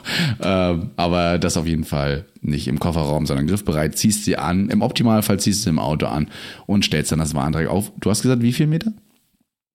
Ich hätte jetzt 100 gesagt. Ja, ist auch so der Satz, ne? 100 bis 150 Meter. In der Stadt Nice. natürlich individuell, je nach Geschwindigkeit. Was, was machen wir bei Kurven? Vor der Kurve, hinter der Kurve? Was bedeutet eigentlich vor oder hinter der Kurve? Ja. Hm. Also für mich heißt es jetzt vor der Kurve, vor der Kurve. ja. Also Das, das ist eine. Riesendiskussion manchmal. Äh, Was heißt denn jetzt vor der Kurve? Also, ich ich nenne mal den Eingang der Kurve vor der Kurve. Ja. Und den Ausgang der Kurve hinter der Kurve. Und dann wäre es ja klug, wenn man den, das Warndreieck vor die Kurve stellt. Ne, am Anfang der Kurve. nee, das macht keinen Sinn. Hinter Warum? die Kurve. Ja, von, von, von der Unfallstelle heraus wäre es hinter die Kurve. Ach, lass mich doch in Ruhe. Ihr wisst, Kurve? was gemeint ist. Ja, auf jeden Fall. Wie viel Warnwesten musst du eigentlich so im Au- Auto mit dir führen? So viele wie äh, Plätze da sind. Sagst du? In, in Holland ist das so. in Holland ist das so, tatsächlich, ja. Genau. In Deutschland reichen doch, meine ich, zwei.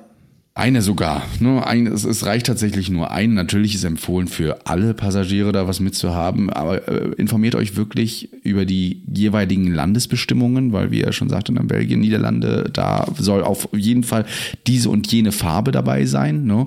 Und dann eben auch noch von, die Anzahl der Gelb für den Einsatzleiter. Das ist dann Genau. der, der auf Im dem. Beifahrersitz sitzt. Ja. Dann soll orange immer der Maschinist, das ist der, der fährt. und Rot. Äh, wusstest du, dass es drei Farben gibt, die in Deutschland zugelassen sind? Rot, Orange Äh, und Gelb. Ah, den wusste ich nicht. Na, ich dachte auch immer nur Orange-Gelb, ja. Hm? Wo wir gerade wieder bei Aufgabenverteilung sind, ich habe mich letztes Mal über Schilder, den Schilderwahnsinn beschwert. Und dass hier Bürgermeister auch ein eigenes Schild hat. Jetzt habe ich letztens wieder was gesehen, und zwar ein Riesenschild, ersteintreffendes Rettungsmittel. ja. Das heißt, du musst dir dann quasi überlegen auf der Anfahrt, je nachdem, musst du erstmal Schilder raussuchen. Ja. Machst dir den Schilder, das Schilderbuch auf und was sind wir? Sind wir das Ersteintreffende, sind wir das Zweiteintreffende, Zehnteintreffende Rettungsmittel? Welche Schilden machen wir uns jetzt hinten auf den Rücken? Ich kann das auch äh, absolut nicht nachvollziehen, warum man, also sagen wir mal, ihr seid schon eine Stunde lang an der Einsatzstelle, die, die Autobahn ist komplett gesperrt und trotzdem haben immer noch alle Fahrzeuge das Blaulicht an. Ja gut, das ähm, sieht ja einfach besser aus. Ne? Ja, Sonst natürlich. das ja irgendwie aus nach. Und ja, es ist ja auch ähm, so, so Gefahrenstelle. Na, man könnte ja vor einer Gefahr warnen, aber dann sieht man zum Beispiel dieses rote Licht von, vom A-Dienst oder B-Dienst nicht mehr, was ja eigentlich auch immer leuchten soll, damit man weiß, wo ne, die Einsatzführung ist und sowas. Naja, auf jeden Fall äh, fand ich immer ganz interessant. Gut, äh, wenn ihr übrigens gewerblich unterwegs seid in Deutschland, dann müsst ihr tatsächlich für alle häufiger im Fahrzeug befindlichen Personen äh, Warnwesten mitnehmen. Also wenn zwei Leute immer in diesem Auto mitfahren, dann müssen da auch zwei Warnwesten drin sein. Ne? Sagt die DGUV nämlich äh, voraus, Vorschrift äh, Paragraph 31 mit Warnkleidung, Vorschrift 70, die sagt, da soll man immer die Warnkleidung mit dabei haben. Ne? Wahlweise gehen übrigens auch DIN-genormte Jacken und sowas sieht man auch immer mehr.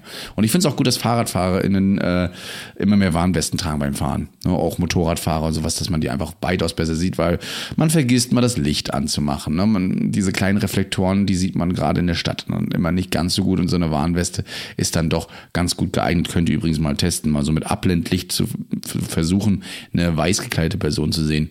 Seht ihr kaum. Die letzten Meter vielleicht noch. Das finde ich ja bei Mercedes in der neuen S-Klasse ganz cool. Da gibt es so ein Lichtpaket, wo dir dann das Licht quasi die, die äh, also, wie soll ich das beschreiben? So ein Also, Matrix-LED, du hast ein Abblendlicht Person an- an- und in das Abblendlicht werden dir Informationen eingelichtet. Also du siehst dann zum Beispiel, äh, genau, Achtung, Fußgänger, siehst du im Licht vom Ja. Kegel. Ja. Das ist, ich weiß Das nicht, wie die das so. gemacht haben. Ja. Musst du dir mal anschauen, das ist sehr interessant. Ich äh, habe letztens bemerkt, dass ich tatsächlich ein Fußgänger-Notbremssystem in meinem Auto habe. Ja, nicht, dass ich äh, unaufmerksam war. Ich habe äh, die Person gesehen und wollte etwas. Ah, Christian, der, mal so der zwei der Meter. letzte Henker. Ja, also, also das Louis war nur eine Frage der mir, Zeit. Ne? Louis hatte ja immer Angst bei mir, wenn ich fahre. Hat in Ähm, Köln letztens schon einen Fahrradfahrer fast umgesetzt. Ja, ähm, wenn man hier abgelenkt wird von so vielen Fakten. Nein, ähm, fahr so zwei Meter an dieser Dame wollte ich vorbeifahren. Ich war wirklich in Eile, ich war wirklich spät dran. Und äh, mein Auto sagt so, nö, nö, nö, nö und haut eine Vollbremse da rein. Also ich so aus dem Kreisverkehr mit 20 km/h. Ja. Also schön, Was dass ich sowas hat- habe. Toll, dass es diese Technik gibt. Ja. Hat Mercedes auch. Ich glaube, es ist sogar Standard mittlerweile, dieser Notbremsassistent. Ja. Ich bin mir nicht Also- sicher, aber ich glaube. Ich finde es absolut richtig und absolut gut. Ne? Ist genauso wie es, äh, glaube ich, Abstandregeltempomaten geben muss für LKWs und so eine Notbremsassistenten sowieso. Genau. Wenn ihr jetzt aber jetzt an diesem Auto seid, also du hast jetzt alles abgesichert, du hast alles ausgeleuchtet. Wenn du einen LKW fährst, hast du sogar auch noch eine Warnleuchte aufgestellt. Die muss übrigens auch immer benutzbar sein. Ne? Ähm, da kommst du ans Auto ran. Was beachtest du? Natürlich ähm, brennt irgendwas, diese ganzen Gefahren, die wir vorhin da ausge angesprochen haben. Und vor allen Dingen der Airbag, finde ich, haben wir ja auch schon besprochen, muss ich auch nicht mehr abquatschen. Ist der Motor aus? Ne? Handbremse gezogen. Also ich hatte das schon mal tatsächlich, dass so ein Auto, man macht die Tür auf und plötzlich rollt das Auto los. Ne? Und da auch immer aufpassen, dass da nicht irgendwie ähm, Splitter oder sonst irgendwas euch verletzen könnten. Also auch immer hier aufpassen. Ja. Wie entscheidest du denn jetzt, ob du eine Pati einen Patienten Crash rettest oder nicht? Uh, Crash-Rettung war ja äh, akute Lebensgefahr. Mhm. Sprich, Patient ist bewusstlos, wenn nicht sogar reanimationspflichtig. Ja. Dann muss er direkt aus dem Auto raus. Polytraumatisiert, ne? kann ja auch sein. Also eine oder mehrere Also dann hilft, also genau, da hilft auch nichts mehr mit, ähm, mit Patienten schonend retten. Es gibt ja zwei. Es gibt ja die Crash-Rettung, dann gibt es ja die ähm, Rapid Crash und also- dann gibt es noch eine Vorstufe. Das ist Ja. dann die schonendste Variante. Es gibt so drei Stufen. Ja, ne, also wie wir das machen, haben wir eigentlich schon immer erklärt. Es kommt dieses XABCDE-Schema, ne, was man sonst eigentlich durchnimmt. Also man, man versucht hier eben zu diagnostizieren, gibt es hier ein ABCDE-Problem, eine starke Blutung. Gerade bei schweren Blutungen, die nicht zu stoppen sind im Auto, gibt es die Crash-Rettung. Da müssen wir uns einfach Platz verschaffen, um eben das Problem zu beheben. Und das geht eben nicht anders, ja. Dann kam schon mal die Frage von einem, ja, was ist denn, wenn eine Person da eingeklemmt ist? Ja, dann müssen wir halt versuchen, so schnell wie möglich rauszuretten, aber trotzdem so gewissenhaft, dass wir niemanden und euch, euch auch euch nicht da drin verletzen. Ja, äh, bitte kommt nicht auf die Idee, äh, gerade als Ersthelfer da irgendwie selbst großartig Maßnahmen einzuleiten in Form von ich, äh, keine Ahnung, bieg jetzt da irgendwas raus oder ähm, das Einzige, was ihr machen könnt, wäre den Gurt zu- durchzuschneiden. Ihr könnt natürlich versuchen, die Person rauszuholen und rauszuzerren, wenn ähm, sie beispielsweise nicht mehr ansprechbar und nicht mehr atmet. Dann ist es natürlich absolut erlaubt, aber alles andere bitte nicht, keine irgendwie separaten Maßnahmen. Ihr findet manchmal die Batterien auch im Auto nicht mehr, also den Motorhaube aufmachen, Batterie abklemmen, was man so gerne alles machen würde und ich auch immer im Erste-Hilfe-Kursen höre, das, das, das kriegt ihr manchmal gar nicht mehr hin. Oder kannst du mir verraten, wo beim Smart zum Beispiel die Batterie ist? Nein. Siehst du, also Übrigens, äh, ich, ich werde auch Teufel tun, irgendwelche Batterien abzuklemmen. Eben. Aber wenn jetzt jemand bewusstlos da im Auto ist, dann würde ich den rausziehen, auf jeden Fall. Ja, auf jeden. Ne? Und Kann man aber irgendwie gucken, ob man einen zweiten findet, der den Kopf so ein bisschen inline hält. Mhm. Aber äh, ansonsten, da nützt ja alles nichts mehr. Ja, genau. Ne? Und das ist dann immer, immer wichtig. Vor allen Dingen solltet ihr euch auch ein bisschen absprechen, nachher auch mit Notarzt äh, und so weiter. Ist es ein Schockraum? Ist es ein Hochrasanztrauma gewesen? Sind die Verletzungen für einen Schockraum geeignet oder nicht? Gerade, ich glaube, ab 30 km/h wird sowieso meist immer ein Schockraum ausgelöst, ähm, weil man eben nicht genau. sein kann. Und äh, bitte geht immer davon aus, dass ihr so viel Adrenalin im Körper habt und das ist bei egal wem, ähm, dass ihr manche Schmerzen auch nicht mitbekommt und auch für euch Retter da draußen, dass ähm, die Patienten euch nicht immer alles richtig angeben können, weil sie keinen Schmerz empfinden, weil sie eben noch unter Adrenalin stehen oder eben auch unter Schock. Ähm, und das durchaus dazu führen kann, dass irgendwelche Symptome auch erst während der Fahrt auftreten. Das heißt, ich finde im Zweifel hilft die Rettungsdecke. Ja, die Rettungsdecke. Ein Immobilisationskragen ist eigentlich fast immer, fast immer Satz, finde ich. Ja. Nochmal, was ist immer? Ein Stiffneck. Immobilisationskragen. Ja, uh, Stiffneck. Ja. Das ist ja auch wieder Heikles also Thema, ich weiß, wegen Hirndruck und S3 so weiter. S3-Leitlinie. Mhm. Ja. Bei Schädel-Hirntrauma, ja, ja äh, soll man sich das äh, gut überlegen, ob man den Stiffneck überhaupt noch verwendet. Und was würdest du machen, angenommen, du musst den, der Patient muss intubiert werden, hat schon Stiffneck an, würdest du den Stiffneck aufmachen oder nicht? Nein. Also da auch da sagt die S3-Leitlinie tatsächlich, dass ein korrekt angelegter Stiffneck die Intubation so sehr erschwert, dass man inline immobilisieren soll. Hm. Lieber. Ach, du meinst wegen der Überstreckung des, des auf jeden Fall Glück. Ja, gut. Ja, um, um die Atemwege einzusehen. Ja, finde ich interessant. Kann ich also, übrigens jedem nur empfehlen. S3-Leitlinie Polytrauma sehr interessante Dinge, die Voll da drin stehen. Sehr bisschen, lang. Ein bisschen mit reingelesen, genau. Es war sehr lang. Ne, fand ich auch auf jeden Fall sehr spannend. Sehr schöne Tabelle auch, teilweise, um da reinzugucken. Ähm, ich hatte nur letztens eine Fortbildung, habe genau diese Frage gestellt, aufgrund von und, und so weiter. Und der Arzt meinte so, nee, also Stiffneck wird da auch angelegt. Deswegen, also die Meinung. Ja, genau, aber wenn du den äh, angelegt hast und intubieren möchtest, so, dann musst ja. du ihn aufmachen. Ja, Oder aber solltest das ist eine SAT-Sache, weißt du? Wegen der Schädelhirntrauma. Ja, das ist halt noch sowas, das ist halt wieder so eine äh, Streiterei. So. Äh, eigentlich sagt die Leitlinie, man soll sich das gut überlegen, ob man es überhaupt machen soll. Die nächsten sagen Stiffneck immer, ist halt mhm. so mal so. Die anderen sagen wiederum, Stiffneck braucht man gar nicht mehr. Ansonsten finde ich ja das Spineboard auch immer ganz toll mit den dazugehörigen Headblocks, ja. Headblocks, das Problem ist halt genau. beim Stiffneck, dass er so oft falsch angelegt ist, dass man sagt, er hat gar keinen Nutzen. Deshalb. Ja. Okay. Ja. Das kann ich durchaus verstehen, wenn ich mal so manchmal sehe, was die Kollegen da so fabrizieren. Ähm, ist das schon immer spannend. Ne? Dann gibt's ja auch die große Diskussion zwischen Spe Spineboard, Spineboard und Vakuummatratze. Speinboard.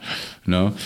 Genau, also das immer alles machen. Es wird der Moni, äh, ähm, denk an den Bodycheck, denk an ähm, die Isokorie oder an, an Isokorie der Pupillen und so weiter. Also es, der Podcast würde viel zu lang dauern oder diese Folge jetzt, wenn wir jetzt irgendwie alles durchgehen würden.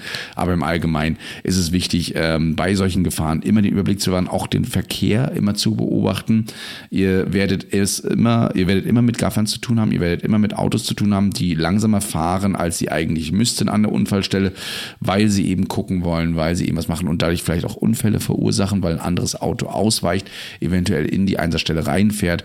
Es gibt Leute, die daddeln rum und knallen volle Kanne rein. Ich finde das immer sehr beeindruckend, wenn dann Lkw-Fahrer quasi ihren Lkw querstellen, teilweise, äh, um eben Gefahrenstellen oder Auto, äh, Unfallstellen eben zu sichern. Dann sollen sie halt in Lkw reinknallen, anstatt in die Unfallstelle.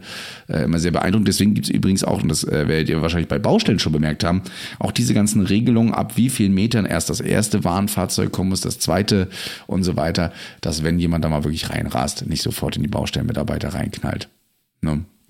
Ja, da muss man wirklich äh, aufpassen. Also vergesst ja. auch nicht, wie viel Wind da teilweise die Fahrzeuge hinter sich herziehen. Ähm, ja. ja. Aber was ich noch sehr interessant fand, hier, was du geschrieben hast, Handbremse. Stimmt. Hm. Gucken, dass die Handbremse angezogen ist. Ich meine, bei elektrischen Handbremsen ja. ist es schwierig. Da wird es schwierig. Aber in der Regel, wenn der Motor aus ist, Schlüssel abgezogen wird, geht die von selbst und das Auto in P ist bei Automatik. Mhm. Ähm, aber genau, das ist wichtig, kontrolliert, ob die Handbremse angezogen ist. Nicht, dass der auf einmal ja. sich verabschiedet das Auto. Ja. Habe ich auch mal die Frage, wie soll man es denn beim LKW machen, ne?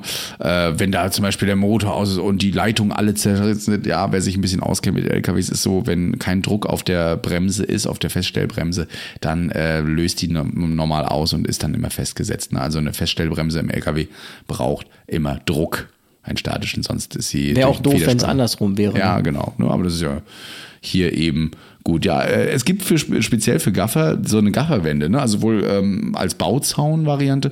Ich habe sie aber auch schon für Gaffer, das klingt, gesehen. als wäre das so eine so eine äh, Na Naturerscheinung, so wie Vögel. ja, wenn dann später diese Gaffer kommen, äh, mit denen haben wir ein riesen Gafferproblem hier, ne? Sehen, Versuchen sehen schon Sie Pestizide und alles. sich der Unfallstelle nähernd. Ein Gaffer aus dem Busch heraus. Wird Ja. er darauf zukommen? Wird er sein Handy? Ja, er zückt sein Handy. So ungefähr. Kennst du das Video, wo der Polizistin irgendwie sagt, hier wollen Sie fotografieren, machen Sie doch. Fand ich jetzt auch ein bisschen übertrieben. Ja. Also irgendwie, ich muss sagen, man hat es ja jetzt auch in der Statistik gesehen, die Verkehrsunfälle sind ja, also die tödlichen Verkehrsunfälle sind ja massiv zurückgegangen. Und äh, das letzte Mal, wo ich irgendwie Gaffer bemerkt habe, war, als wir da mit zwei Hubschraubern auf der Autobahn waren, zwei Lkw-Fahrer eingeklemmt. Ähm, Das ist halt auch der Verkehr in Gegenrichtung verlangsamt dann plötzlich. Aber so wie penetrant oder wie krass das dann teilweise so, ähm, so wie das so nach außen getragen wird, habe ich es glücklicherweise noch nie erlebt. Nee, also du ja nicht. Ich habe da ja schon öfter mal leider Erfahrungen gemacht irgendwie damit. Wahrscheinlich haben wir mehr Gaffer bei uns. Ich weiß ja auch Ja, nicht, ob, aber ausgeweitet. wann man immer von Gaffern redet, sind das auch die Hundespaziergänge, die plötzlich alle um drei Ja, Uhr genau. nachts plötzlich spazieren gehen? Oder sind es einfach nur die, die das Handy zücken oder eben andere gefährden dadurch? Ich würde sagen Handy. Ne? Ähm, also alles, was über die Neugier hinausgeht ähm, und sprich Handy zücken, ist dann also eben Gaffer. Ähm, was hast du so einen prägnanten Unfall, wo du sagst, das ist mir so ein bisschen im Gedächtnis geblieben, daraus habe ich gelernt oder? Wie meinst du jetzt äh, gelernt? Also mir im Gedächtnis geblieben ist mir tatsächlich dieser, äh, diese P-Klemm da mit den zwei Lkw-Fahrern. Ich meine, da haben wir nichts zu tun gehabt. Aber äh, ansonsten ist mir nichts wirklich hängen geblieben, groß an Unfällen. Also man muss ja sagen, die meisten Verkehrsunfälle auch auf der Autobahn, die gemeldet werden, die sind ja echt harmlos. Also das ist ja glücklicherweise so. Ähm, die Autos sind so sicher, da ist ja kaum immer irgend, das ist ja wirklich fast Auffahrunfälle bei Start, Stopp im Stau ist mit so das häufigste, habe ich neuerdings den Eindruck. Ähm, und das hat ja nichts mit Autobahn zu tun, das könnte ja auch in der Stadt passieren, nur weil die Leute halt immer am Handy daddeln, passiert es dann halt auf der Autobahn. Was halt schon stressig ist, ist Unfallstellen zu finden. Deshalb Kilometrierung der Autobahn beachten. Merkt euch Ja. die äh, Fahrtspur, die Spur, auf der ihr seid, also die Autobahnnummer und die Fahrtrichtung auch ganz wichtig.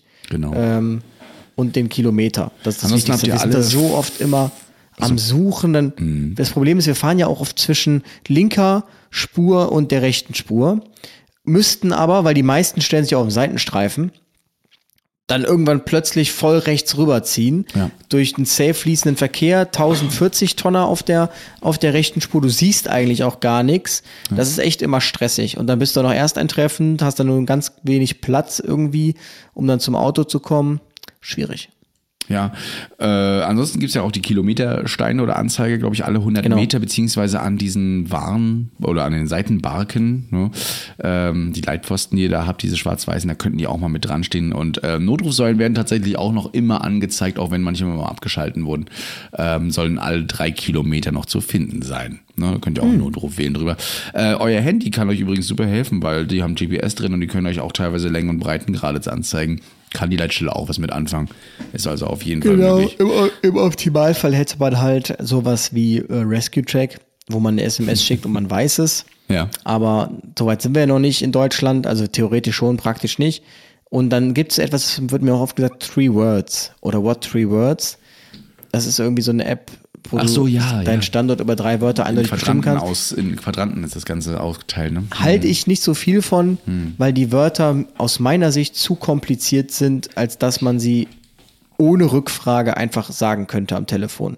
Ja, ergibt nicht immer, immer so viel Sinn auch manchmal, finde ich. Gut, Sinn soll es, glaube ich, nicht ergeben, aber es Ja. sind teilweise Wörter, wo man dann so, was ist das jetzt, was Sie meinten? Ja, genau. Mit was für einem Buchstaben wird das? Also, ähm, das birgt einfach zu, also es ist ein bisschen zu sperrig aus meiner Sicht, diese What Tree Words. Aber ich finde es halt auch schade, irgendwie, dass bei solchen Sachen generell irgendwer empfindet einfach so, das haben wir jetzt, aber wieso redet man nicht einfach mal mit den Feuerwehren, was denn der Bedarf? Ein Unfall, woraus ich auf jeden Fall gelernt habe, ist, ähm, das war noch recht am Anfang, ähm, auch mit einem Kollegen, der mittlerweile bei uns nicht mehr ist.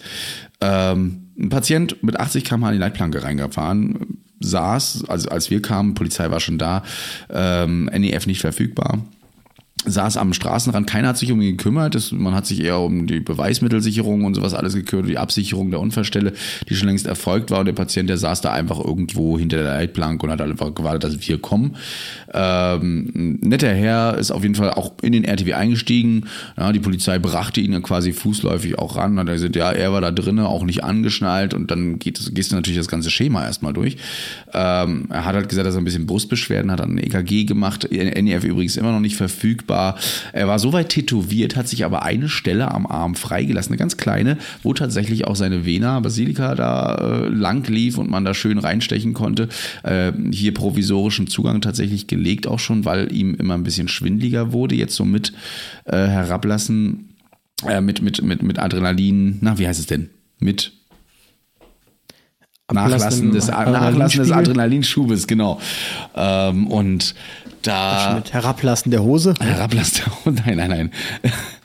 ähm, aber interessant fand ich halt wieder so die Reaktion des äh, Kollegen, der da mit uns mit, mit, mir mitgefahren ist, so, ja, also Stiffneck, das brauchen wir ja nicht und, äh, und so weiter. Und guck mal, der ist doch auch fußläufig hier, dem ist doch nichts passiert, aber es war echt ein Crash in die Leitplanke mit 80 km/h.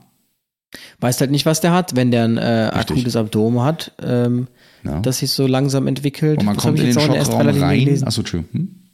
ich glaube, drei Prozent äh, Überlebenswahrscheinlichkeit weniger mit jeder Minute beim mhm. akuten mhm. Abdomen ja. infolge Polytrauma. Also ist nicht ohne. Vielleicht hat er einen Hämatothorax. Ich meine, das ist ja auch nicht so, dass immer alles direkt einbluten muss. Nein. Kann ja auch ein Momentchen Lunge dauern. war auch frei, also Pulmo war frei und das man hat alles gehört.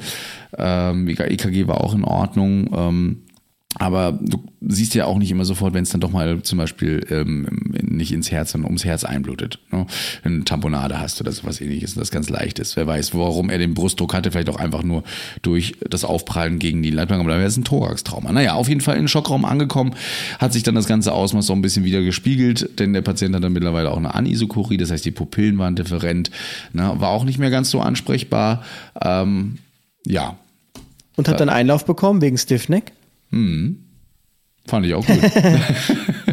fand ich, ich, fand ich persönlich auch gut, ja. Ne? Ja, also die äh, Frage ist jetzt natürlich, waren die Brust, äh, die Halswirbel da in irgendeiner Form jetzt äh, nicht eingerenkt, aber die Hirnblutung, die hatte er dann wahrscheinlich auch. Ohne. Richtig.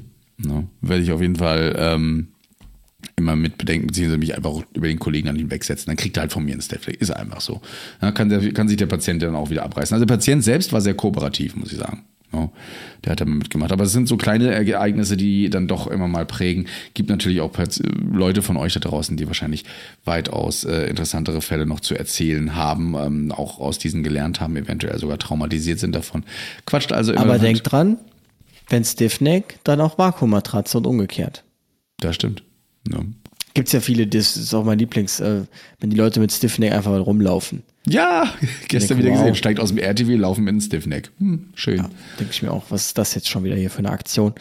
Ähm, naja.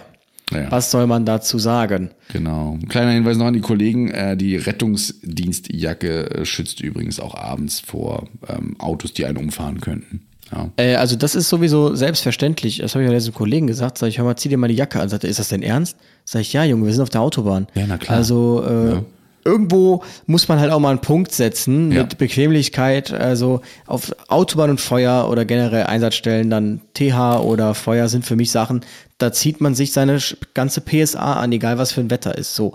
Und ähm, genau, um den Helm auf der Autobahn nicht, es sei denn, es ist P-Klemmt gemeldet.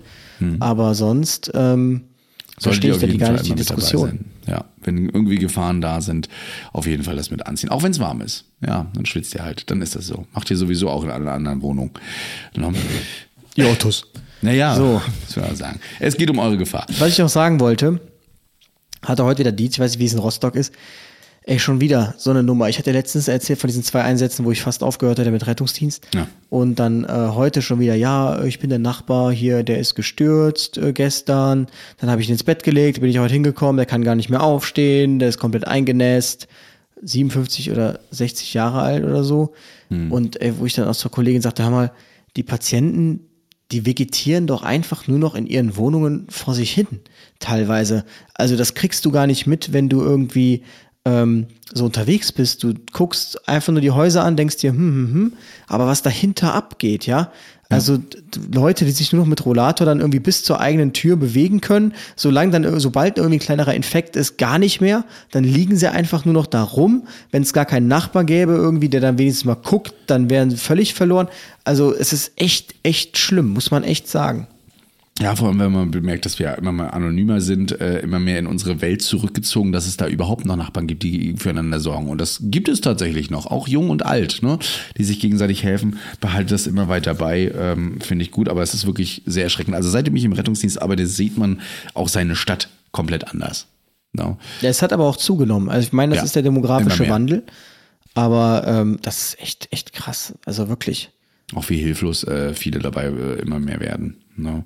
Und äh, manchmal fragt, also ich frage mich bei vielen Patienten, wie die das überhaupt geschafft haben in den letzten Wochen, ähm, sich Frühstück zu machen, auf Toilette zu gehen, überhaupt zu duschen. Das habe ich mich auch, das habe ich mir auch gefragt dann in der Situation. Mhm. Vor allem dachte ich mir, also auch gar nicht so die Selbstreflexion dann vorhanden. Mhm. Also, also die Leute, ich weiß nicht, ob man das dann irgendwie ausblendet, was da psychisch dann ist, aber die, die checken auch gar nicht, dass die gerade irgendwie in ihrer ja. eigenen Exkrementen liegen, so, ne? Also das ist echt.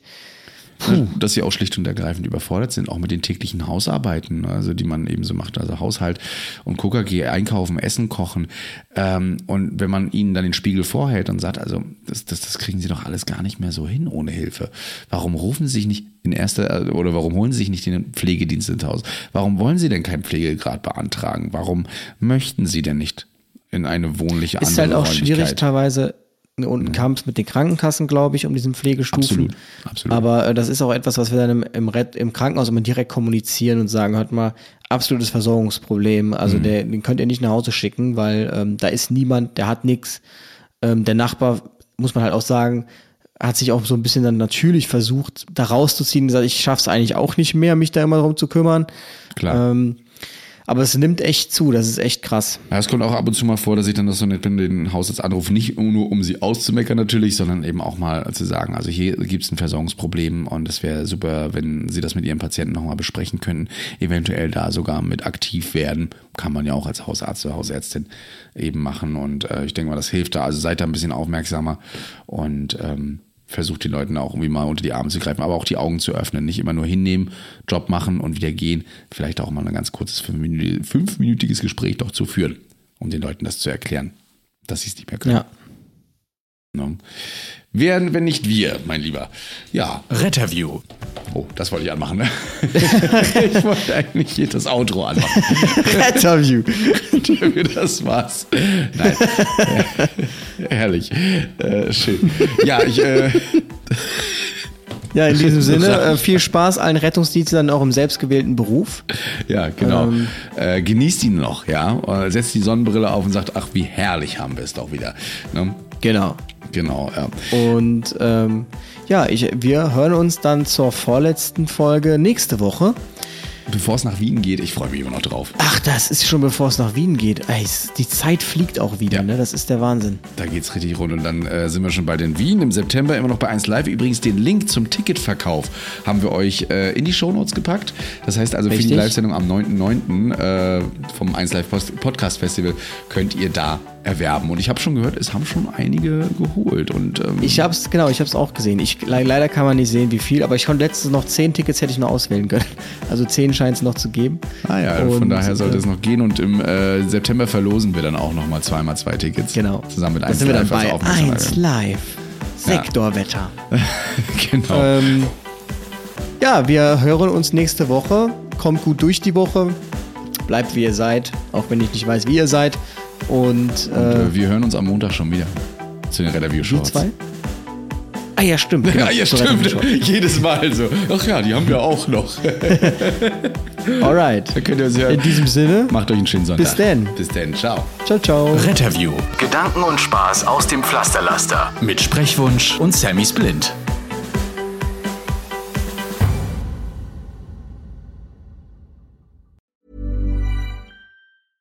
Ever catch yourself eating the same flavorless dinner three days in a row? Dreaming of something better? Well, HelloFresh is your guilt-free dream come true, baby. It's me, Kiki Palmer. Let's wake up those taste buds with hot, juicy pecan-crusted chicken or garlic butter shrimp scampi. Mm. Hello Fresh. Stop dreaming of all the delicious possibilities and dig in at HelloFresh.com. Let's get this dinner party started.